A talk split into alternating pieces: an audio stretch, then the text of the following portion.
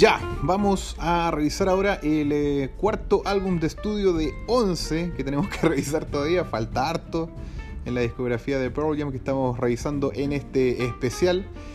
Eh, titulado No Code del año 1996, el cual según estuve leyendo por ahí no tuvo mucha buena recepción en la época, en ese año, en el 96, eh, claramente porque se aleja bastante de lo que se esperaba por ahí de Pearl Jam, eh, sobre todo considerando su primer álbum, el Ten, que es un discazo, como vimos en el eh, primer episodio de este especial.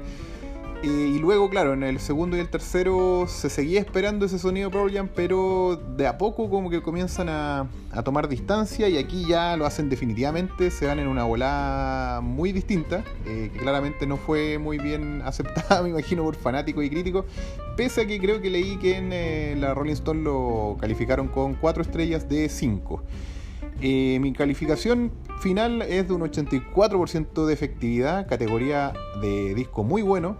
Yo lo encontré bastante interesante, bastante em, agradable el disco. Eh, le di like a 11 de sus 13 canciones, dejé 8 en la playlist, así que también es bien rico en, en cuanto a canciones para volver a escuchar. Me, como les digo, me gustó harto. Eh, y los puntos bajos por ahí, bueno, es, complejo porque el track 1 es uno de sus puntos bajos, así que el disco parte ahí con, un traspié y luego el track 5 tampoco me, me gustó mucho. Ese se llama Smile. Y bueno, curiosamente, como les digo, es un muy buen disco. Pese a que, claro, cuando uno lo termina de escuchar, por ahí siente que es, bueno, pero no para tanto. Después, cuando hice la. saqué el porcentaje, dije, wow, 84%. Y yo creo que es bastante. influye bastante el sustito que nos dan en el, eh, con ese pésimo primer track con el que parte el disco, que da la idea de que por ahí viene algo así de perdido en el resto del álbum, que fue por ahí lo que uno sintió cuando escuchó sobre todo el Vitalogy, aunque el versus igual un poco, el Vitalogy que revisamos en el episodio anterior. Y este disco, la verdad, oscila en tres, en tres estilos o algo así. Em, oscila entre lo tribal entre lo eucarístico, siguen con esa, desarrollando esa wea de, canciones lentas o baladas que parecen temas de iglesia casi, de la iglesia Pearl Jam finalmente, eh, y eh, algunos chispazos también de rocker punk que se pegan ahí para no perder la costumbre. ¿Cachai? O sea, eso igual, eh, ese guiño al, al lo siguen manteniendo y claramente la escasez de, ese estilo de temas son los que me imagino que por ahí no, no lo recibieron muy bien los fanáticos. Como les digo, parte muy mal con el track 1, parte pésimamente el disco, genera ahí un poco de, dudas, pero se levanta con todo ya en su track 2, en el que sigue, eh, que es un himno de la banda, el, eh, tema Hail Hail, eh, súper bueno, un, un hitazo. Y luego eh, hay unas, o sea, se mantiene ahí bien track 3, 4 y nuevamente se pega otro tropezón en el track 5, como les dije, en el Smile.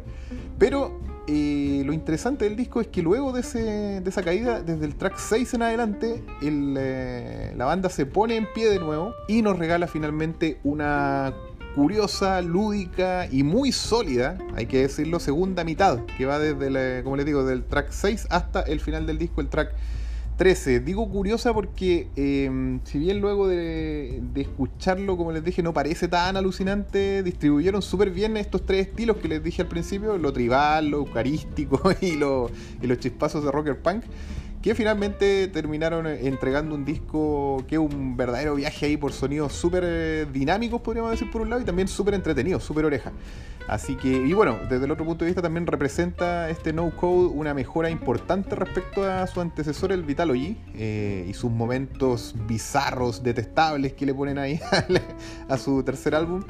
Eh, que solo alcanzó un 64% de efectividad, como les comenté en el episodio anterior, frente a este 84%. Así que una buena subida, pues del 64 al 84 de este No Code. Y claramente em, es un eh, disco regalado, o sea, perdón, eh, recomendado para regalar a fanáticos de la banda, a coleccionistas de vinilo pero siempre luego de regalar el Tena, su obra maestra. Esta no es la carta de presentación absoluta de Pearl Jam de ninguna forma. Siempre hay que primero regalar en vinilo el Ten, eh, su obra cumbre, y luego em, entregar este quizás en regalo, eh, avisando de todas formas que no se asusten con el track 1, por si acaso. Eh, para escucharlo de nuevo, sí, pero aguantando nuevamente, como les comento, y soy reiterativo en eso, la respiración en el track 1 o adelantándolo rápidamente y luego sentarse a disfrutarlo ya que como les digo es un súper buen viaje de parte de la banda por sonidos tribales, sonidos Em, hay dos temas que son como muy bien, muy de la onda tribal, así con percusión y todo el tema.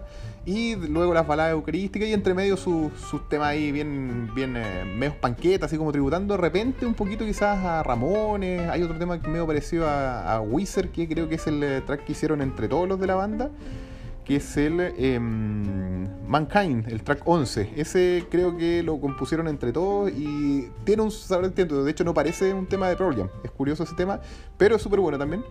Eh, y em, ideal eh, para pa un poquito como para. O sea, sí, es para disfrutar, pero también lo podéis poner, como comentamos siempre, para cocinar para tomarse unas birras con los amigos y dejarlo como música de fondo y sonando el disco, para viajar a la playa en búho ahí, mirando el paisaje con la frente apoyada en, el, en la ventana.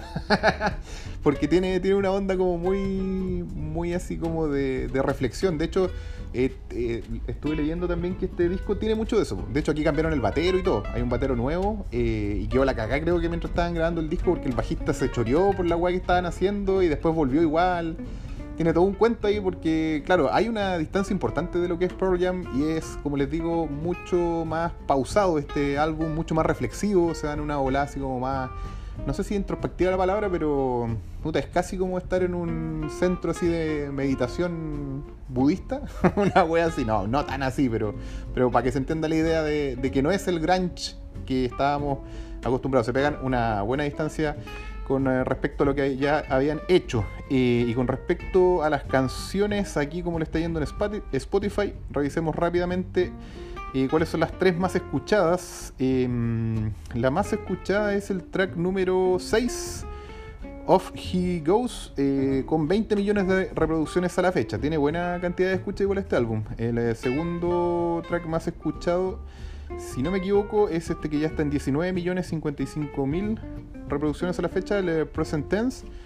Eh, también súper bueno. Em, el eh, tercer, y la tercera canción, bueno, el, el hitazo, pues, el Hail Hail, el track número 2, con 13.465.000 reproducciones y contando. Luego, curiosamente, aparece este tema Smile con 12 millones de reproducciones como el siguiente, el cuarto más escuchado. A mí la verdad no me gustó, ni siquiera lo dejé en, la playlist, no me gustó nada. Eh, no le di ni like, como les dije. Eh, y bueno, de las canciones que les mencioné, les dije que hay hartas para playlist y si no me equivoco, las están todas estas que les mencioné recién de las más escuchadas dentro de mi playlist. A ver, el track 6, sí, el Off He Goes, lo tengo. También el Hail Hail, obviamente. Y el eh, tercero que les dije que más escuchaba, el eh, Present Tense, también está dentro de mi, de mi playlist. también dejé, dejé Lacking, Red Mosquito, Habit, también súper buena. Mankind, también me gustó harto. Y Around the Bend, también es súper bueno. Así que eso con respecto a este álbum, sorpresivo. La verdad es que después del bajón que, se, que venían en caída, algo así como caída libre de un muy buen ten, un segundo versus no tan bueno, luego caen así mal a un 60% creo el, en el Vitalogy y pensé que este cuarto, creo que ya había escuchado el no code alguna vez, pero y lo había encontrado bueno, pero no tanto, no tanto como para llegar a ese 84, ¿eh? ojo ahí, 84% de efectividad es muy muy buen disco, así que nada, eso sería con respecto a este tremendo álbum, como les digo, recomendadísimo. Eh, y ya nos eh, preparamos para eh, revisar su quinto, su quinta entrega, que es el Jill del año 1998, que ahí sí creo que lo he escuchado varias veces y ese sí que es un muy muy buen disco, si no me equivoco. No sé si le va a ganar en porcentaje a este otro, al No Code, pero ahí lo vamos a ver. Así que nos encontramos en ese episodio. Que estén bien, chao.